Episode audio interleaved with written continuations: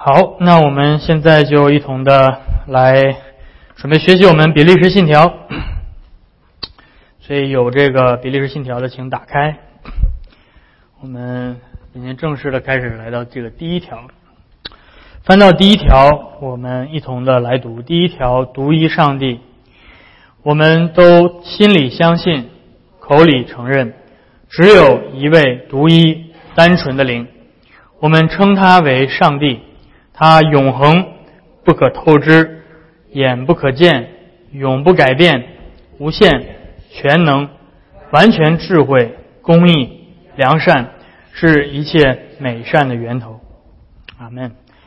这是我们 比利信条上来所宣告的第一个、第一项真理。这是作为基督徒啊，我们所需要相信的，我们需要承认的，就是上帝的存在。上帝是谁？上帝他是什么样的？所以，这是我们的信仰的。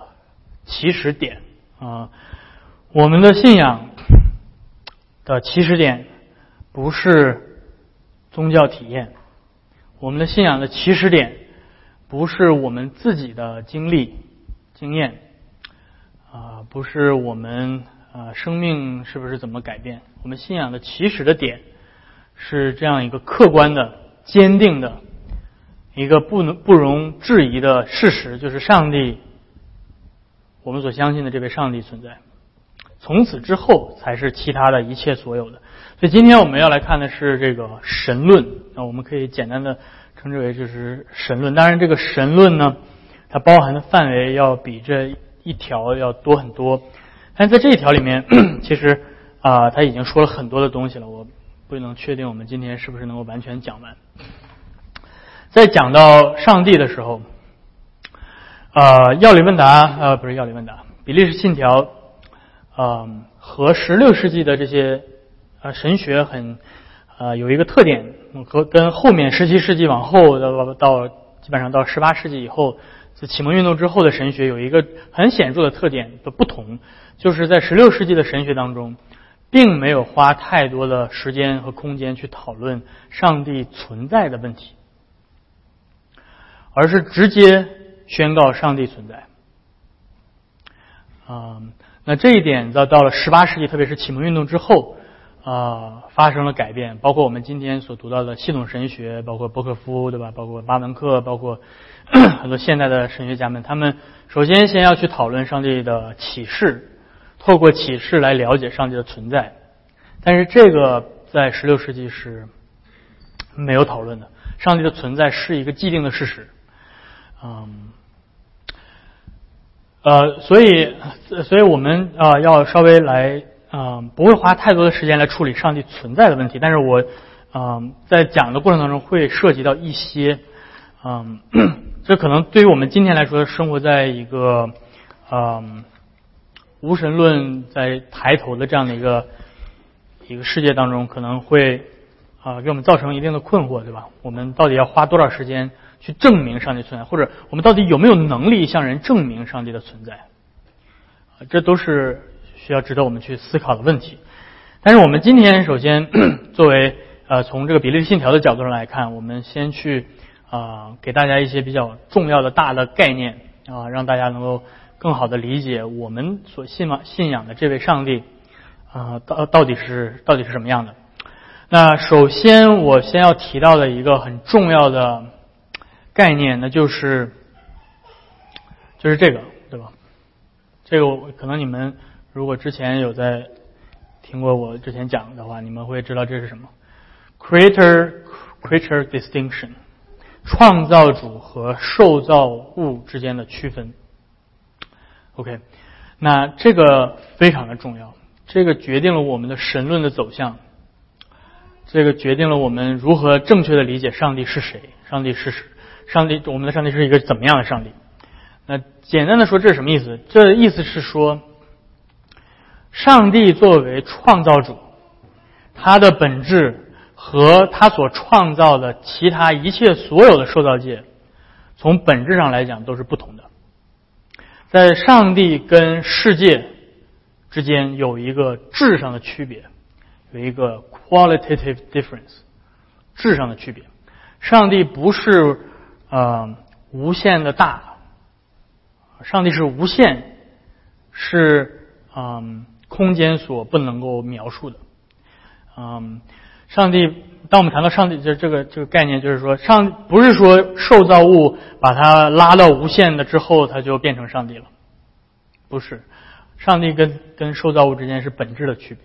你把受造物无限的延长，时间无限的延长，对吧？质量无限的扩大，都无法成为上帝。OK，那这一点为什么？呃，这点呃为什么这么重要呢？啊，因为呃，可能你们有的人可能了解呃了解一点读过神学的话，可能会知道。当我们谈创造物、创创造主跟受造物之间的区分的时候，我们所谈的并不是康德的 noumenal 和 phenomenal 呃和那个 phenomenal 的区别，对吧？不是本质界和现象界的区别，那是康德的哲学，对吧？这里面我们不是在谈康德的哲学，我们谈的是创造主跟受造物。康德的哲学的问题是什么？康德哲学的问题在于他把呃 noumenal 对吧？等我写一下吧。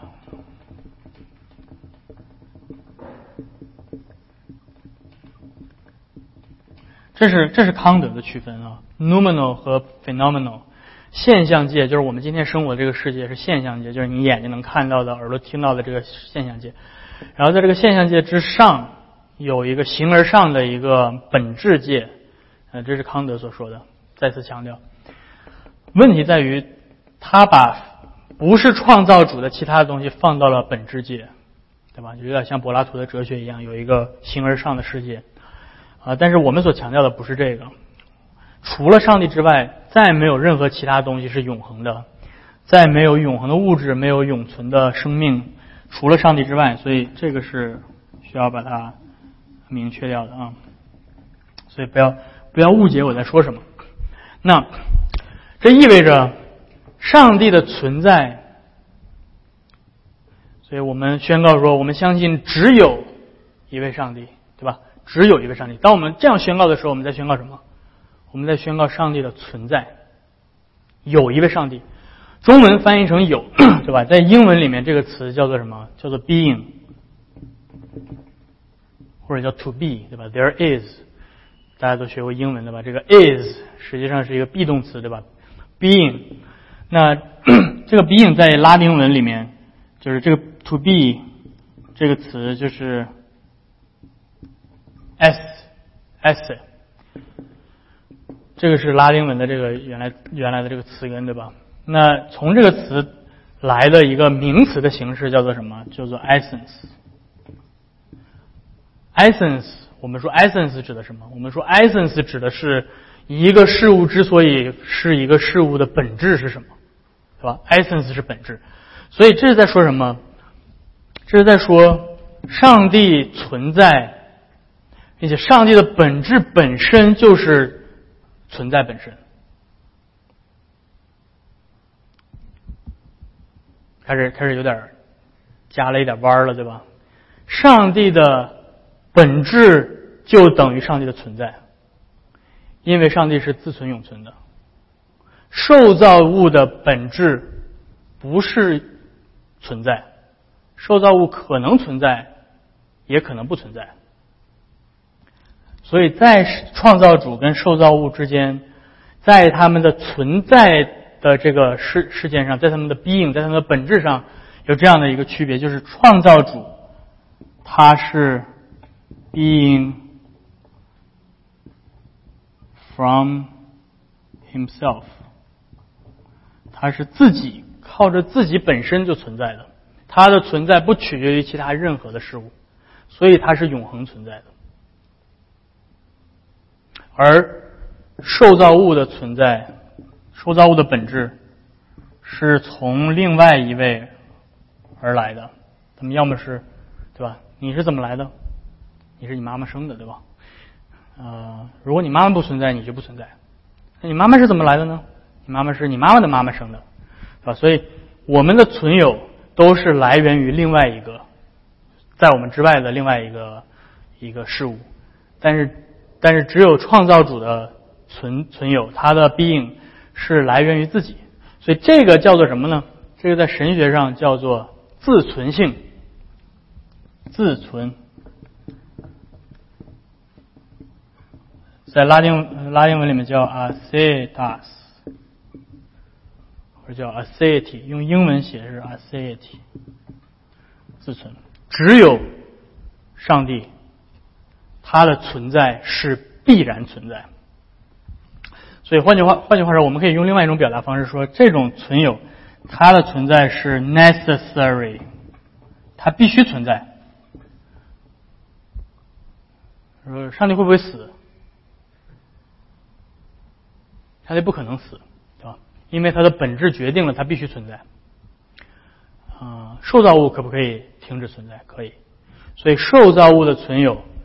是偶偶存 contingent，偶存对吧？你可能存在，你可能不存在，对吧？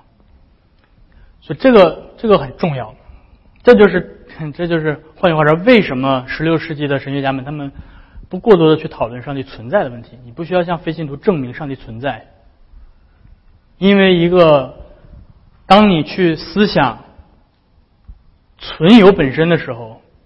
上帝就是这个存有的本身，上帝是存在的本身，其他一切的存有都是基于上帝本身创造来完成的，所以创造万有的上帝，他本身必然存在。OK，嗯，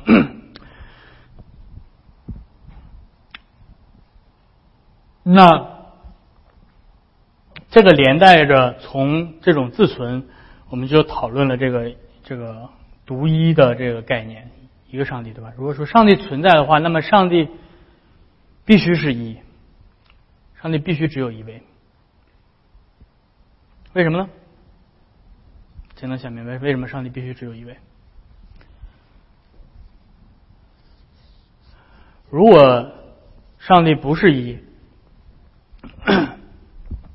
或者如果有任何任何一个呃。与上帝平等的存在存有本身的话，那么那个存有和对吧？这两个这两个存有之间就必须有一个是被造的，否则上帝就不再是，否则上帝就不再是嗯自存的，嗯，没有任何就是如果说自存性告诉我们说。上帝只有自靠自己是存在的，那么这这个自存性本身就暗含了上帝必须是一，上帝必须是独立的，上帝必须是独立于另外一个啊，因此不能在在上帝之外再存在另外一个独立于上帝存在的存有。嗯，这这个相对来说稍微有一点点绕，对吧？稍微有一点点绕这个逻辑。那么我们怎么知道？有上帝的存在，到底我们怎么去谈上帝，对吧？当我们想到上帝的时候，呃，有的时候上帝论会让我们觉得有点、有点、有点绕，有点枯燥，对吧？啊，感觉有点像谈论形而上的这种感觉，嗯。但是我们需要记得，对吧？当我们去谈论上帝的时候，这是一件能够让我们的灵魂最最欢快的事情，是一件当你去思想上帝。上帝，你到底是什么样子吧？你们去去想，上帝，你到底是什么样子？你将你自己启示出来。嗯，你创造的世界是这样的丰富多彩，那你自己岂不是更更加的丰富，对吧？所以你，所以我们在我们每次思想上帝的时候，我们要向上帝祷告，求他来把他自己的丰盛，把他自己的这种，有的时候我会用绚丽这个词，绚丽，把让上帝自己的绚丽彰显出来。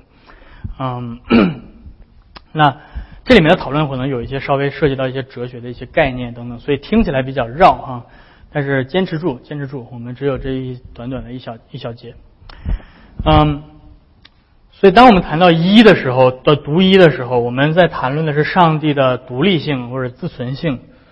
呃，上帝只是靠他自己存在，所以他不需要其他的另外一位与他具有同等的地位，所以上帝必须是一。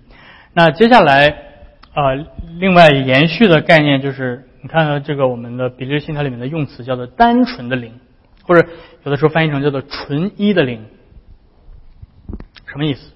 是不是上帝很傻、很天真、很单纯？然后还之前学过比例信条的，对吧？谁谁能说一下单纯性到底指的是什么？为什么我们说上帝是单纯的？没有瑕疵的？不是？啊？什么？纯一性指的是什么？圣洁的意思不是？哎，还有谁？还记得？难道一定要点名洛哥吗？这样这样不太好，对吧？当你说上帝是纯一的、单纯的，是什么意思？你记得吗？记住哈，这个很重要。这个被在神学上称为叫做 primary order of the attributes of God，上帝的第一重要的啊属性，单纯性或者叫纯一性。上帝不是由部分组成的，写下来。上帝不是由部分组成的。完了，上帝不是由部分组成的。你说，哎，这怎么听起来感觉？为什么这个事儿这么重要？这个事儿很重要。这个是在接下来的许多的神学讨论当中会嗯。会会再次的提起的，所有的受造物都是由部分组成的。你对吧？我我们作为人，我们有身体，对吧？身体上有胳膊腿儿，对吧？这些都是部分。你把一个部分去掉了之后，对吧？你的本质并没有发生改变，你还是人，只不过你少了胳膊，对吧？你有身体有灵魂，对吧？你的身体灭亡了，但是你还有灵魂存在，所以你是由部分，你有你有部分组成的。啊，这是有物质性的塑造物，包括灵性的塑造物，对吧？所有的塑造物，包括灵性的受造物，因为我们刚才谈到了，受造物的本质是源自于另外一位，所以他们的存有是偶存的。换句话说，从哲学的角度上来讲，他们的存有是。是他们有一个存在的可能性，加上加上他们存有的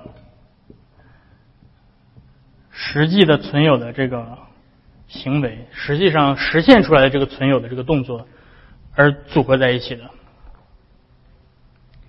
所以他们就哪怕是灵性的受到受到一些天使，对吧？他们。是存有的可能性和存有的实实际动作组成在一起才发生的啊，所以他们也是不是单纯的，也是不是纯一的。所以纯一指的是纯一的意思是上帝所有上帝是没有部分的啊，不仅是从物质的角度来讲，包括从嗯，包括的各所有的方面，包括它的属性。上帝所有的属性，不是说它的这些属性加在一起形成了一个上帝，而是上帝的本质就是它的属性本身。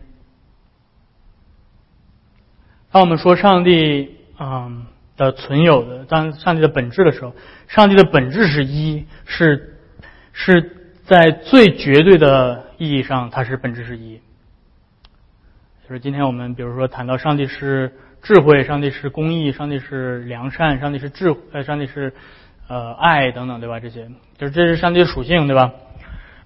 但是并不是说上帝是这些属性相加之和，总和变成了一个形成了一个上帝，而是说是上帝的本质，上帝的存有本身就是公义本身，上帝的公义本身就是上帝的良善本身。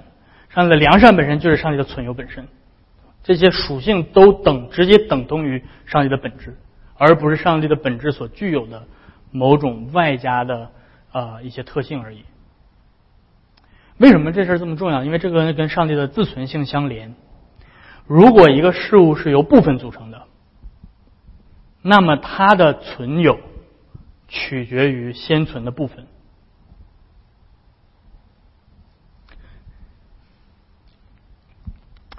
简单的来说，对吧？你去这个 Yogurtland 去买一个这个冰激凌，对吧？然后你去打一个冰激凌上去，然后你在上面再弄一点这个小熊糖啊，什么什么什么，对吧？然后 OK，那最终你吃到的冰激凌这个的本质就是你现在最后拿到的这个冰激凌，它是由部分组成的，对吧？你要想获得这个冰激凌之前，你先要有，你先要有什么？你先有这些或这个冰激凌所所所组成的这各个部分，对吧？你先要有有一些小熊糖，你先要有一些这个奶油啊什么这些这些，在这些事物存在的基础之上，你才能够吃到你现在杯子里的冰激凌，这个冰激凌才存在。所以，如果一个事物是由部分组成的，那么它自己本身的存有取决于。组成它的部分先存，这些部分必须先存在，才能最后组合成它。所以，上帝是自存的，上帝先于一切存在而存在，所以上帝没有部分。OK，所以这个很伟大，很了不起，对吧？上帝是存在本身，而且上帝是绝对的一，上帝是绝对的自存，上帝是绝对的完美，他的所有的属性。直接等同于它的本质，它不是呃对吧？它不是呃获得这些这个公益，然后良善，这边有点公益，这边有点良善，对吧？好像这个冰激凌有这边有点咖啡味儿，这边有点什么啊其他的水果味儿什么？不是这样，它的本质就是公益、良善啊智慧等等。因此，上帝是超越我们的思想的。当你想到这位上帝的时候，你会你感觉你的头比较疼，对吧？为什么？因为你的头脑是有限的，而你现在你想试图要用你有限的头脑去思考那位无限的上帝，所以你的感觉你的头要炸了，对吧？那所以这个单纯性啊非常的重要，单纯性直接决定，但是到到时候我们后后面会去谈这个单纯性和三位一体的概念。三位一体的概念就是因为单纯性而呃直接的关系，对吧？那我们说圣父是神，圣子是神，圣灵是神，但是不是三个神，不是说他们三个组合在一起，对吧？像 F 三一样的，三组成一个组合，对吧？唱歌跳舞啊什么的，不是的。上帝的单纯性决定了这三位是一个上帝，不是三加呃不是一加一一加一等于等于三，对吧？嗯，然后接下来谈到了灵，对吧？上帝是一个灵，上帝是一个灵。从某种意义上来讲，啊，他在重新复述这个单纯性和和独一性。但当当圣经说上帝是一个灵的时候，嗯，圣经还提到有其他的灵性的受造物，有天使，对吧？这些，嗯，并不是说上帝。是许多灵性受造物当中的一个，而上帝的这个上帝的这个灵的这个性质是其他灵性受造物的来源，所以还是要回到这儿，上帝在这儿，天使在这儿，对吧？天灵性的受造物，他们的存有，呃，尽管他们是灵性的，但是他们不是永恒的，他们是有被造的开始，而上帝没有。所以，当我们谈到上帝是灵的时候，我们在说。啊，上帝是不是物质？因为物质必然啊是啊由由部分组成的。凡是物质性的受造物都是由部分组成的，原子啊，什么？分子啊这些。啊，所以上帝不是由部分组成，上帝是一个零。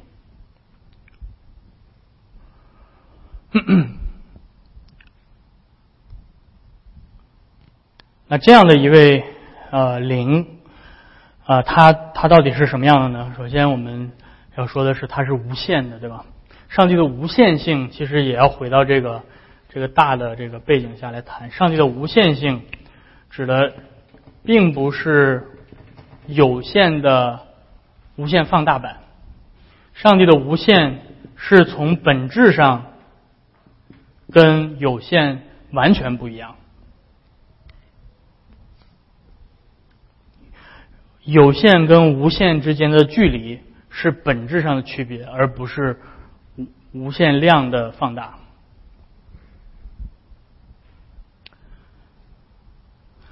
所以，当我们谈到上帝是无限的时候，我应该这个黑板擦不知道放在哪儿去了。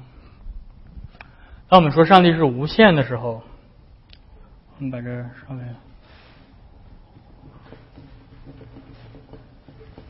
我们说上帝是无限，infinite。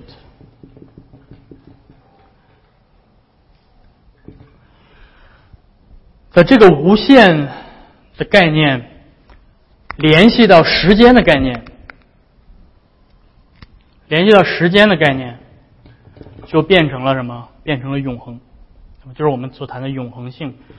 我们说上帝是永恒的，是说上帝在时间的角度上来说是无限的。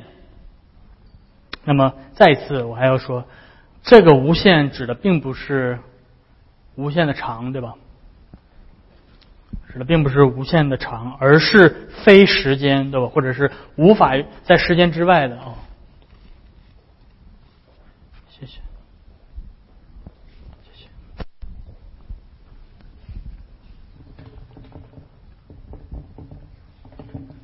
放这面吧，对吧？所以，这个这个无限，对吧？放到时间上来讲。就变成了永恒，所以永恒跟时间之间的区别是，永恒是超越时间的概念，而不是无限长的时间。然后这个无限性啊，放到这个跟跟空间来讲，跟空间跟这个 space 来讲，它就变成了无处不在。或者有的有的时候叫做无叫做无垠，im im immense，The immense。上帝是无限大的，对吧？上帝或者有的时候叫做 omnip 呃 omnipresent，omni，上帝是无处不在的。那这里的无处不在，也并不是就是完全无限大的意思，对吧？而是指的是上帝，嗯，他超越地理，他超越空间，上帝是超越空间的。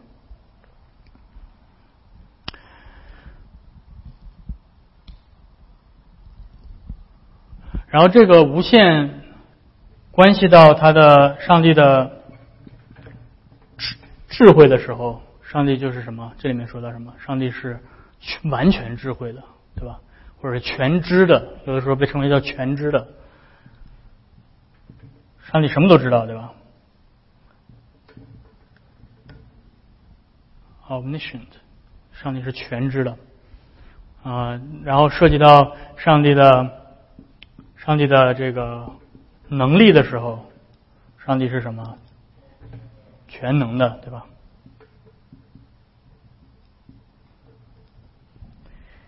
涉及到上帝的其他的道德属性，比如说涉及到公义，上帝是完全的公义，对吧？涉及到上帝的慈爱，这些都是跟上帝的呃旨意呃旨意相关系的属性。上帝的旨意是公义的，上帝的旨意是良善的，上帝是呃这些都是从它的无限性来来看。所以上帝的无限发散成在在各个不同的呃层面上来讲，它就变得像一个，所以你从这个每个角度都能去探讨上帝的无限性。所以，所以为什么我有的时候用上帝是绚绚丽的、绚烂多彩的？就你当你思想上帝的时候，你会发现，我上帝在各个方面它都是完美的，对吧？神神学上有的时候用这个 perfection 去形容，嗯。嗯，不不一定不不应该翻译成完美的嘛，但是它是一种属性，上帝的上帝的各个方面的属性都是最无限的，因此上帝是不可透支的，更是因为上帝是无限的，所以上帝不可透支，所以我们的呃信条里面提到上帝的不可透支性，上帝是不可透支的，incomprehensible。incomprehensible，但是同时，上帝是 knowable，上帝是可以被被获知的，上帝可以被知道，但是上帝不可能被受造物透支，对吧？什么意思？就是因为上帝是无限的，所以我们是有限的，我们的有限无法把上帝的无限囊括起来，好像我们可以把上帝放在实验室的这个平台上，然后拿个机器什么怎么去观察它，不可以，因为上帝是无限的。啊，所以上帝不可透支，不可透支的意思，并不是说我们完全不能说任何的事情，而是说我们是有限的。然后他这里面又提到了一个眼不可见，眼不可见，这里面指的是上帝的本质眼不可见，但是上帝可以透过他的启示，使人能够感知他或者能够察觉他。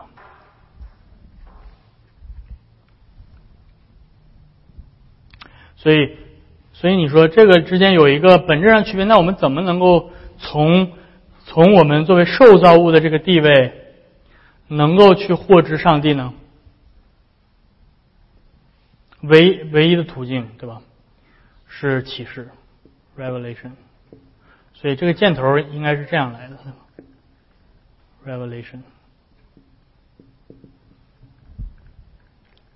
没有人升到天上去。也没有人降到地上来，除了上帝的自我启示，在基督里自我启示，嗯，然后接下来，所以接下来到到了第二条，我们下周要讲的就是上帝的启示的方式，对吧？上帝的启示有两种不同的启示的方式，嗯，那上帝对待受造界的这个自我的启示，啊。使得受造界整个受造界从某种程度上来讲，啊，成为上帝的一个类似的一个存有，就是这是我们信条的最后一句话说的，它是一切美善的源头。上帝没有把啊他的美善只只保留在他自己拥有。上帝把他的一些的属性传递给了受造界，所以在这里面我们区分的是，上帝有一些属性是可以传递的，有一些是不可以传递的。嗯，哪些属性可以不可以传递呢？无限可不可以传递？不可以，对吧？嗯，上帝的自存性可不可以传递？不可以。呃，上帝的。对，上帝的什么可以传递呢？对吧？上帝的公义可不可以传递？可以。上帝的良善可不可以传递？可以。上帝的慈爱可不可以传递？可以。智慧可不可以传递？能力可不可以传递？这些都是可以传递给按照他的形象样式所造的啊受造物，对吧？所以我们作为上帝的形象，我们能去做一些事情，对吧？我们有体力啊，我们有有这种能力去去去啊。去做一些事情，这是因为上帝的全能，虽然他的全能没有传递，但是他的能力，对吧？类比性的能力传递给我们啊，我们能思考，是因为上帝的智慧啊，我们有正义感，对吧？我们我们有怜悯之心等等，这些都是因为上帝的传递，所以它是一切美善的源头啊。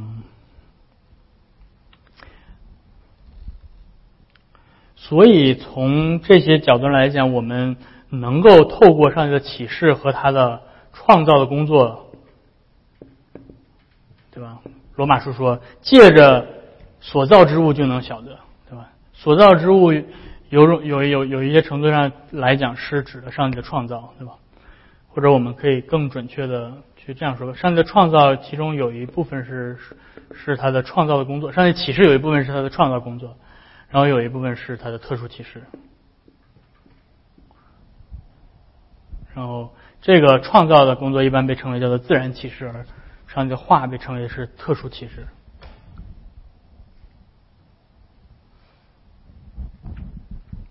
但是我们对上帝的认知，因此啊。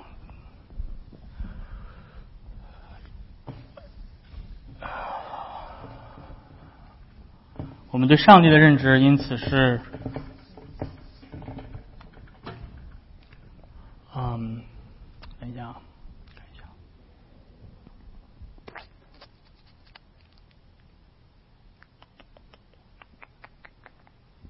我刚才要说什么来着？哦，对，对，就是我们对上帝的知识，这里面涉及到了知识论了，对吧？再坚持五分钟，五分钟之后我就完了。我们对上帝的知识，当我谈说我们对上帝的知识的时候，我在说什么？我在说的是知识论，知识论，epistemology。知识论指的就是我们怎么知道我们所知道的。牧师疯了，王牧师，你怎么上午讲讲到的时候讲的那么实际，对吧？爱爱妻子啊，对吧？顺服丈夫，怎么下午怎么变变了一个人？怎么你说的话我都听不懂了？嗯，epistemology，认识论，中文还比较好好理解。一看这个什么什么东西看不懂。嗯，我在说的是我们怎么去知识，作为受造物，我们怎么能够知道上帝？我们对上帝的知识到底是什么样的？鉴于我刚才提到的，上帝他的存有是靠他自己存有，他的存有是必然存在的。上帝是无限的，上帝是永恒的，上帝是无处不在的，上帝是无所不知的，上帝是全能的，上帝他的啊属性就是他的本质。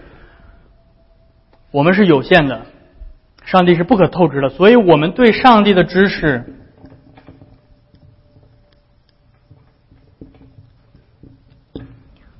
能不能跟上帝对他自己的认知相同？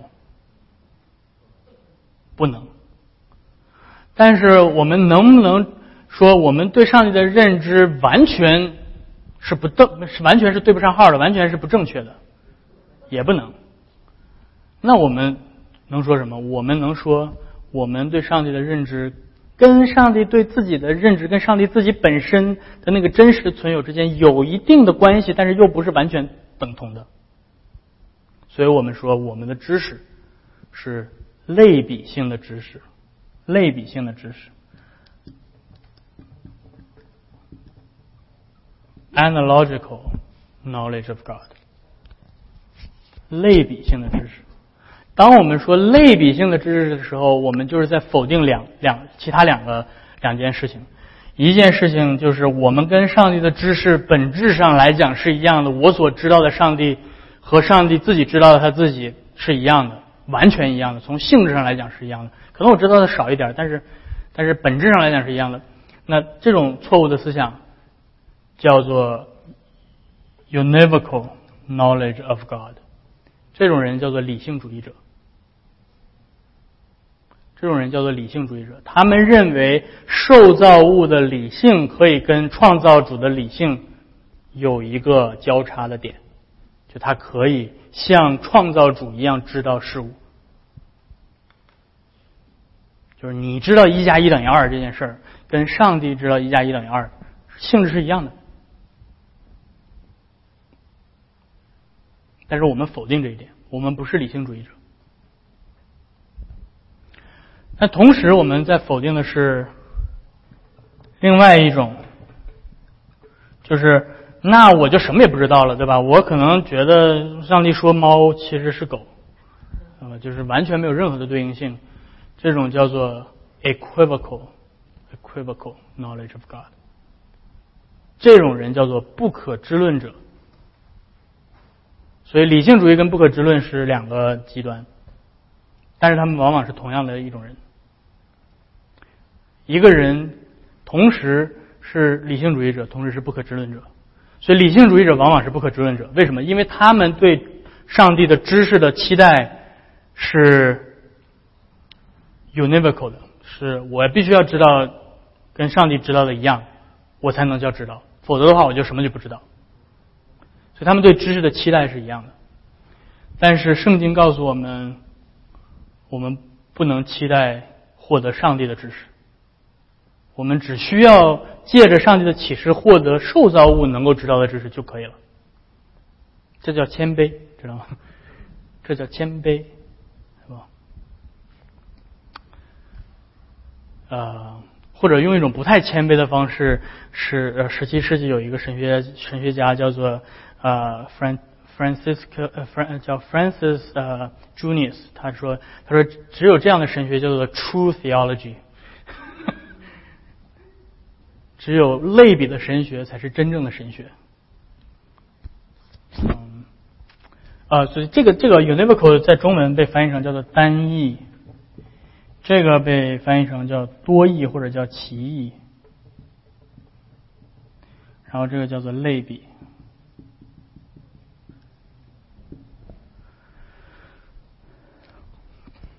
所以在类比的上帝的知识当中，我最后提一件事儿，然后我们就拉倒啊。我最后提一件事，怎么获得上帝类比的知识？三条路。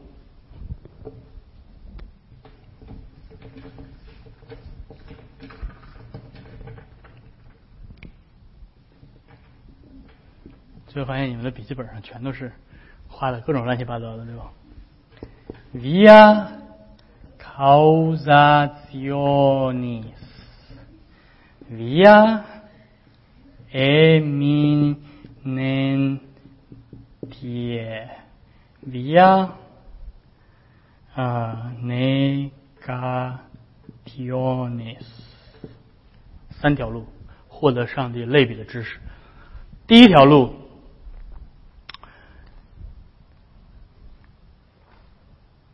通过归因的方式，归因，嗯，起因的归算，所以万物，因为我们知道上帝是自存的，而其他的受造物都是因着另外一个事物而存在的，所以它的起因在于另外一个事物。所以从终极的角度上来讲，上帝是一切事物存在的起因，终极起因。所以这叫归因，就是你可以看到这个英文对吧？causation 就 cause 是因归因的方式，透过归因法。第二个 imminent 知道什么叫做 imminent？来，英文好的来，imminent 什么？什么叫做 imminent？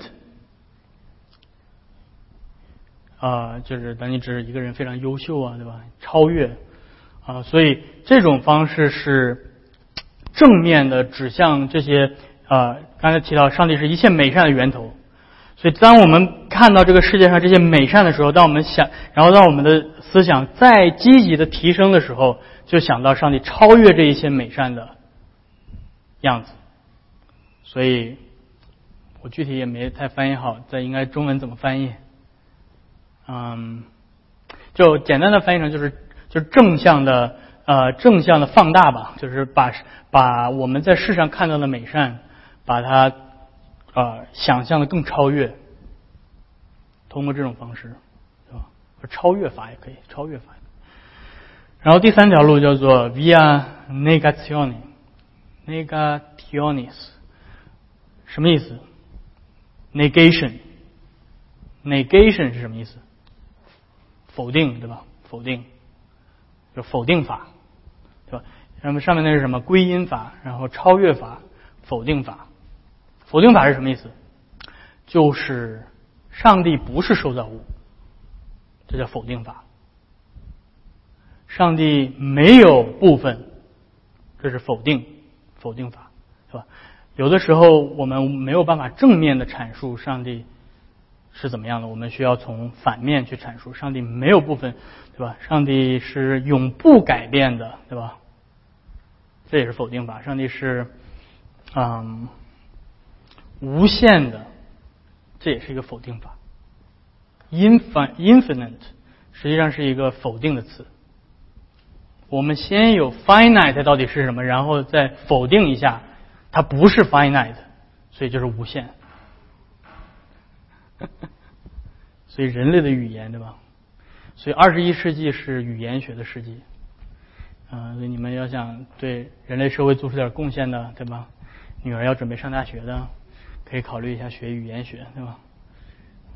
嗯，OK，今这是很很相信我，这堂课是最难的一堂课，是吧？以后不会再有这么难的事情了。好吧？我就点到为止，不会再再再再再推进了。我不打算把你们每个人都培养成博可夫，好吗？大家有什么问题？有什么抱怨？有什么控告我的地方，都可以在这个时候提出来。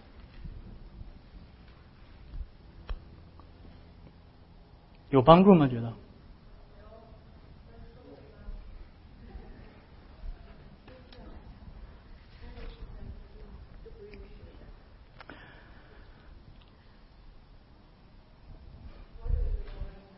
好。之前有一个你说就是我们是怎么知道自己所知道的？一句话说，然后最后又说说是不是就是我们只是通过上帝对我们受造人所传授的呃一这这这认知呃呃那个来认知就可以了？这两个是对应的吗？对，就是我说那个认识论指的是我们怎么知道我们所知道的，通过什么样的方式知道我们所知道的，对吧？这是讲的这整个知识论所讨论的问题就是这样，你的知识的来源和基础是什么，对吧？所以在知识论的大的在哲学范畴里面的大的讨论，整个十七、十八世纪的大的讨论就是，要么你的知识的来自的根儿是从你的理性来的，要么是从你的经验来的，从这个外部的世界感知获得的，要么是你不用感知世界，你就闭着眼睛就想，你就能想出你的知识来。所以这是是两大派别，对吧？吵来吵去的，一派叫做理性主义，一派叫做经验经验主义，不是经验，是经验主义，对吧？理性主义为首的笛卡尔，对吧？在德国啊、后来在德国的这些啊什么莱布尼茨啊什么这些理性主义，然后经验经验主义是在英国，对吧？像什么洛可呀，像什么这个贝克莱之类的，嗯，但是我们所讨论的不是不是泛泛的知识论，而是对上帝的知识。所以我们不，我们在这儿没有讨论说你对受造物的知识是怎么来的，对吧？我们讨论是对上帝的知识。那对上帝的知识，我们呃提到说这三种方式，通过这三条路来的。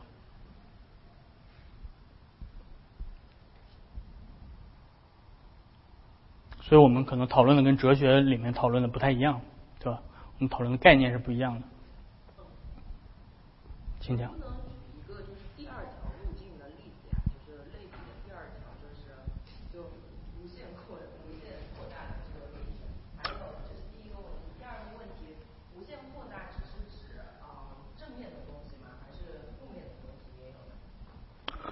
嗯，一般来讲是指就是正面的美善的属性，啊，比如说当你提到公益，它并不是一个负面的概念，它是一个你你你正面可以可以可以阐述的一个概念，对吧？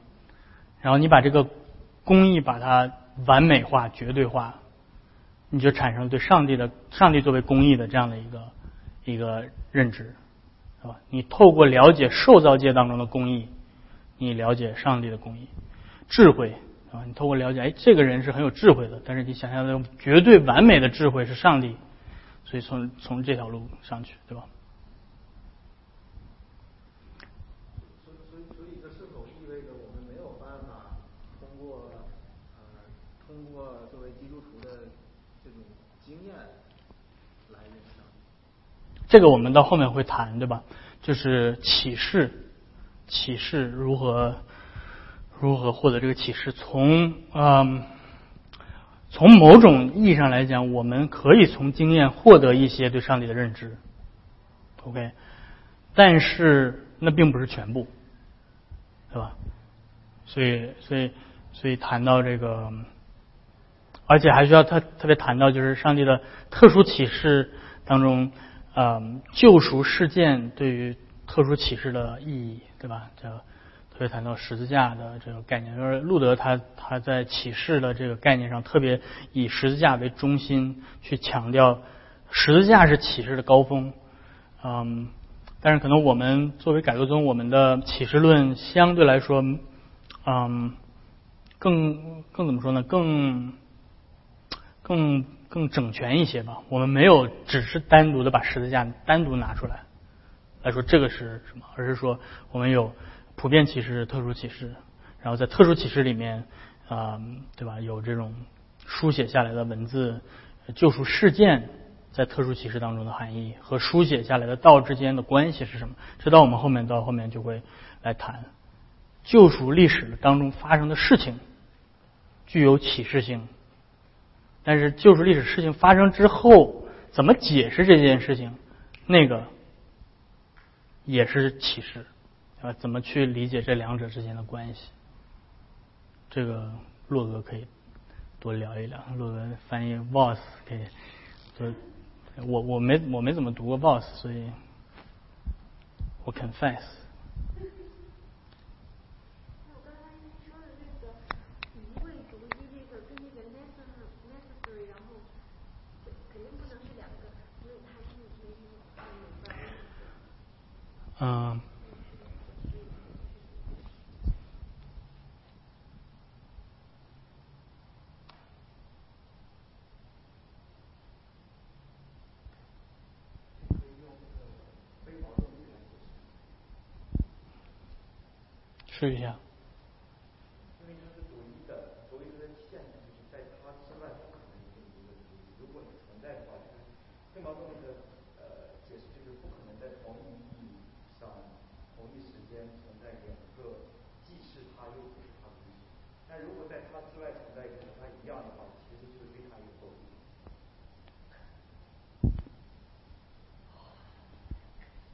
这是它。这个很很很有趣的逻辑的方式，好像好像好像有点道理啊。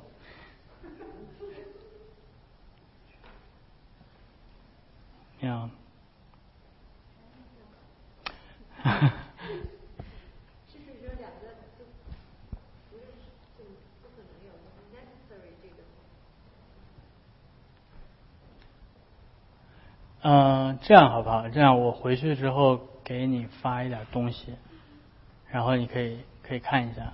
然后在这一点上，对，其实从从自存到到一的这样的一个联系，其实是那个对，是是是有一个逻辑上的一个关系的。那可能我阐述的不够清楚，但是我给你我给你找我给你找一点东西，这这挺好的，我到时候会发在群里，然后大家可以一起看一下，好吧？自存和和上帝的独一性之间的关系。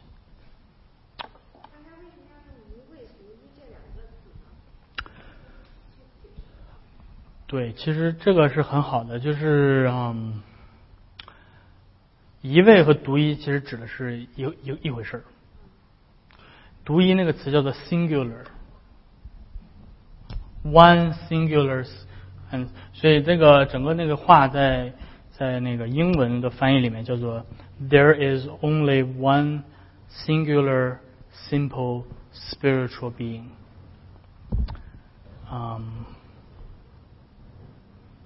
所以 one 和 sing 和 singular 指的是指的是就是数字意义上的一。英文英文有叫叫做叫做 numerical numerically one。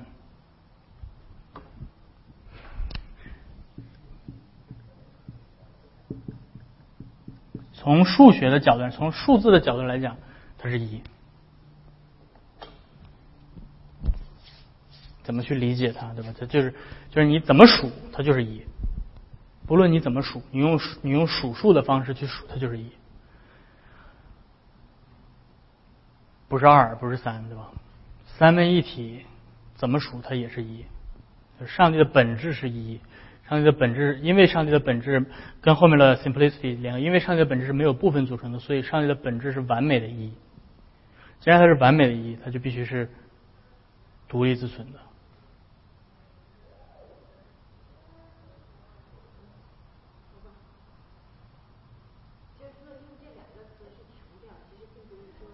并不是他们有什么本质上的区别。对，其实这三个这三个词都是都是强调一，或者这四个词都是强调一个事儿：one singular simple spiritual。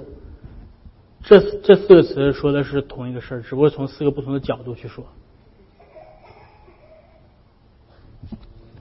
而在修饰这个 being 的样子是什么样